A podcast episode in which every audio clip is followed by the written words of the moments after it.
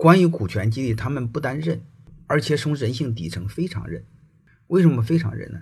就是我有一次讲课，那个前松下的中国区总裁也在底下听，听完之后，他介绍了他很多朋友，中国的朋友，然后向我学习股权激励。松下的中国区总裁，按道理说他在那么大的这个衙门底下，他应该是高级经理人了嘛，他应该对这个是没感觉、无感、不感兴趣的，但是他很感兴趣。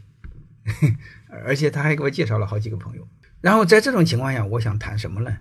谈一个大的，日本的上市公司给员工几乎都有股权激励。第一个是激励员工的积极性，第二个是防止被外人收购，和中国的公司做是一样的事儿。